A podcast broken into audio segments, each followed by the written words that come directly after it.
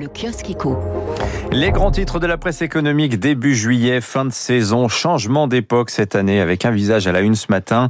Jeff Bezos, il passe la main aujourd'hui après 27 ans à la tête d'Amazon. Quelle œuvre le Wall Street Journal passe en revue les empires que Jeff a bâtis. Les empires hein, au pluriel, hein, c'est tentaculaire. Numéro un mondial du e-commerce avec 41% de part de marché aux États-Unis où le groupe emploie 800 000 personnes. C'est 1 200 000 dans le monde.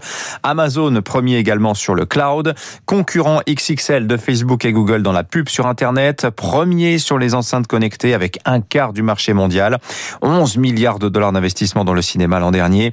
Jeff Bezos, le philanthrope également. Près de 800 millions de dollars donnés l'an dernier à différentes ONG de défense de la nature ou bien d'associations de recherche dans les énergies propres. Jeff Bezos, le propriétaire terrien aussi. Outre des maisons un peu partout aux États-Unis, il possède 120 000 hectares au Texas. Bezos, on l'admire ou on le déteste, parfois les deux en même temps. Personnalité assez peu sympathique, il est vrai, mais quelle marque il laisse derrière lui Son portrait à suivre dans le journal de l'économie. Alors que va devenir maintenant Amazon sans son fondateur Le nouveau boss s'appelle Andy Jassy. Vous lirez son portrait dans Les Échos.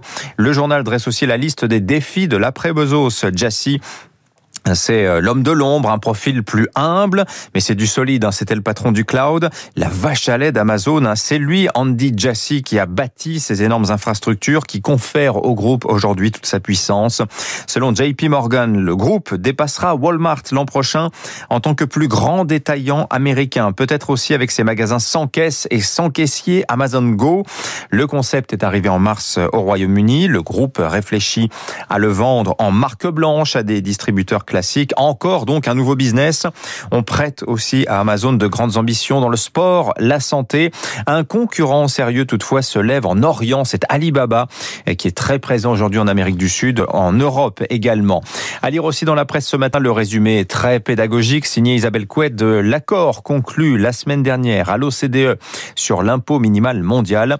Et d'impôt justement, il est question dans le Parisien. Dans quelle région est-il le plus rentable de les payer se demande le quotidien et qui met en regard le niveau d'imposition et la qualité des services publics. Et le vainqueur sont les Hauts-de-France, suivi de la Normandie et de la Bourgogne-Franche-Comté.